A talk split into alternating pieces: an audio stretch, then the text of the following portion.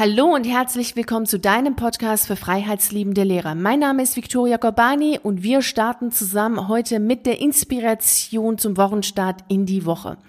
Jede Woche Montag möchte ich dir jetzt ein Zitat, eine Geschichte oder auch einen Menschen vorstellen, der dich inspirieren soll, der dich magisch durch deine Woche begleiten soll. Und heute stelle ich dir einen Menschen vor, den ich Anfang 2000 kennengelernt habe. Ich habe ihn nicht persönlich kennengelernt, ich habe einen Artikel über ihn gelesen und fand ihn von der ersten Sekunde an absolut beeindruckend. Er hat mich total begeistert und tut es immer noch und wird es höchstwahrscheinlich auch ein Leben lang machen. Ich werde dir heute einiges von ihm erzählen, aber natürlich nicht alles. Wenn du mehr von ihm erfahren möchtest, zu ihm gibt es eine Dokumentation und ähm, wie die Dokumentation heißt und dergleichen findest du dann in der Podcast-Beschreibung ähm, zu dieser Folge. Ich werde dir erst einmal seinen Namen nicht nennen. Wir machen das nämlich heute mal ein bisschen spannender. Da kannst du ja mal für dich schauen, ob du ihn kennst und mir dann auch schreiben in den Kommentaren, ob du ihn kennst oder nicht, denn das würde mich wirklich sehr, sehr, sehr interessieren, also brennend interessieren, ob du diesen Menschen kennst oder nicht. Er ist ein in Iran geborener, in Indien aufgewachsener Israeli.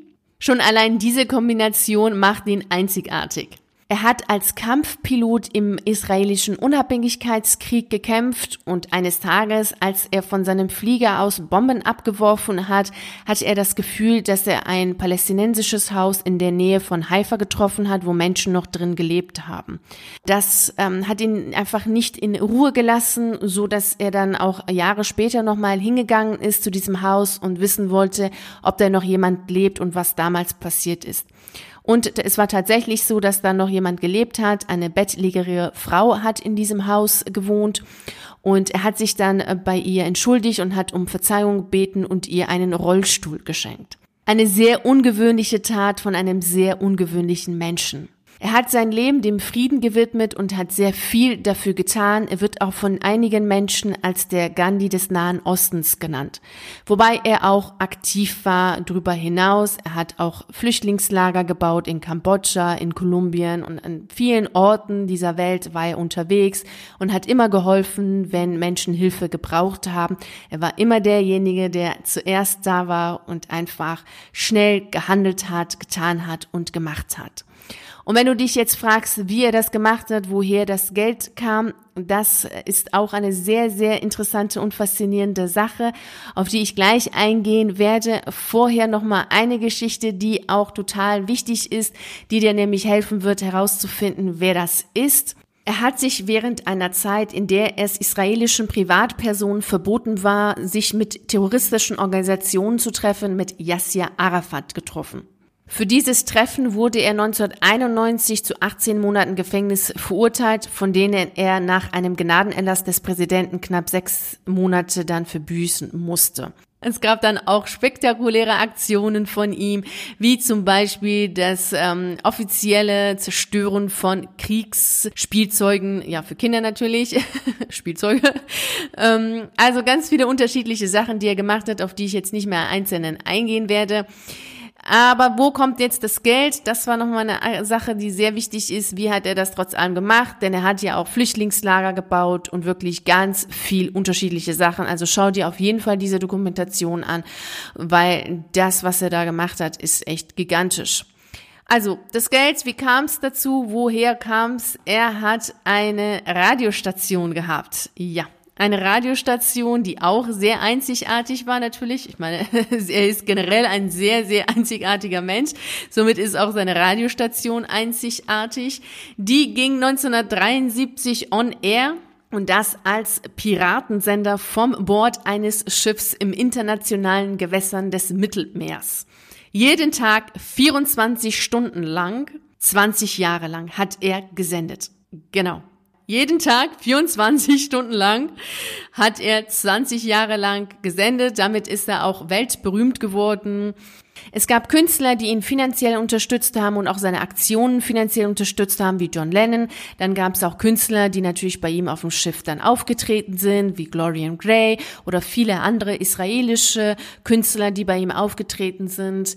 Für israelische Musiker war es zwar immer ein Risiko, in seinen Sendungen vorzukommen oder bei ihm auf dem Schiff dann aufzutreten, denn sie wurden vielleicht dann nicht mehr auf israelische Events oder Konzerten eingeladen. Aber trotz allem hatte er da einfach viele Künstler gehabt, die bei ihm waren, weil sie es einfach toll fanden, was er gemacht hat und letzten Endes auch, weil er natürlich eine absolut gigantische Reichweite hatte. Jetzt halte ich mal fest, er hat mit seinem Radiosender 30 Millionen Menschen erreicht. Ja, das ist eine Zahl. 30 Millionen Menschen hat er erreicht und dementsprechend waren auch dann die Werbeeinnahmen, die er hatte und somit konnte er auch seine Friedensprojekte auch finanzieren.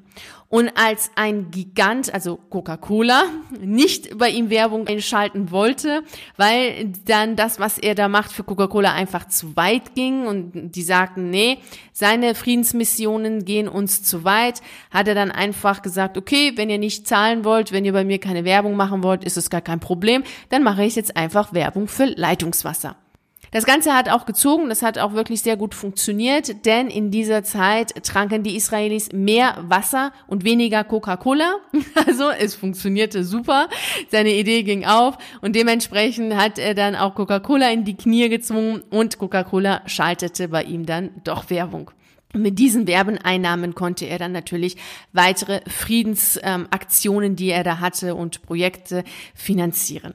Weißt du jetzt, von wem ich spreche? Wenn nicht, helfen dir diese zwei Sätze, denn diese zwei Sätze sagte er immer jeden Tag 20 Jahre lang, waren sie auf seinem Sender zu hören. Also, aufgepasst, jetzt kommt's.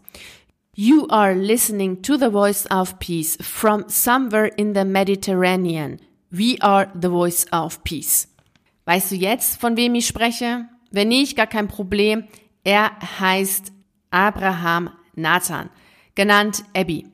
Ich spreche hier von diesem großartigen Menschen, Abby, der unfassbar viel bewegt hat, viel getan hat und viel umgesetzt hat und gemacht hat. Also du siehst, es sind einfach alles aktive Wörter, tun, machen, umsetzen, nicht nachdenken, analysieren, überlegen, grübeln, nein, tun, machen, umsetzen. Er hatte Ideen, er hatte eine ganz klare Wertevorstellung, er hat danach gelebt, konsequent einfach umgesetzt, getan. Und er ein einzelner Mensch. Also er war auch nur ein Mensch, mehr nicht, so wie du und ich. Und er hat getan, was er tun wollte, was er für richtig hielt. Was passierte denn generell mit seinem Schiff? Das möchte ich dir jetzt auch nochmal sagen. Also 1993 kam es, äh, wenn du dich erinnern kannst, zu dem Osloer Friedensabkommen. Das war im September. Und für die Menschen war es dann so, dass ja seine Mission erreicht war. Abbys Mission Frieden war für die Menschen erreicht. Dementsprechend gab es immer weniger, die eingeschaltet haben, die dann zugehört haben und auch die Werbeeinnahmen sanken. Denn für alle war klar, Abbys Mission ist erreicht. Es gibt jetzt Frieden, also brauchen wir Abby nicht mehr. Tja, falsch gedacht, aber zu spät falsch gedacht, denn am 28. November 1993 ging Abby das letzte Mal auf Sendung, das letzte Mal on air von seinem Schiff aus und danach versank er sein Schiff, damit auch sein Lebenswerk. 20 Jahre gingen Schwimmen, Baden unter. Auch nach 1993 hatte sich auch weiterhin auch auf humanitäre Aktionen und Projekte und Frieden und dergleichen auch konzentriert. Also er bleibt sich äh, weiterhin treu. 1997 hat er dann auch einen Preis gewonnen, den internationalen Nürnberger Menschenrechtspreis. 1997 erlitt er aber auch einen Schlaganfall, der ihn linksseitig teilweise lähmte. 2008 im Alter von 81 Jahren starb er in einem Altersheim in Tel Aviv. Das ist das Leben von Abby Nathan, sehr, sehr kurz dargestellt, wirklich. Er hat unglaublich vieles getan. Also ich wiederhole es noch einmal, schaut dir auf jeden Fall diese Dokumentation an, die ist wirklich sehr, sehr, sehr, sehr gut und zeigt auch wirklich unglaublich gut, was er gemacht hat. Und da kommen auch ganz viele Menschen, sehr viele Berühmtheiten, wie zum Beispiel auch Shimon Peres und viele andere, dann auch zu Wort und sagen dann auch einiges über ihn und was er da eigentlich geleistet hat und was das auch für ein Mensch war.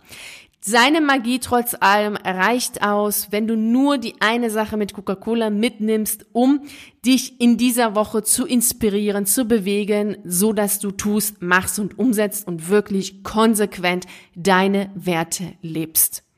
Konsequent deine Werte lebst und sie konsequent durchziehst und dich für deine Ideen und Träume einsetzt.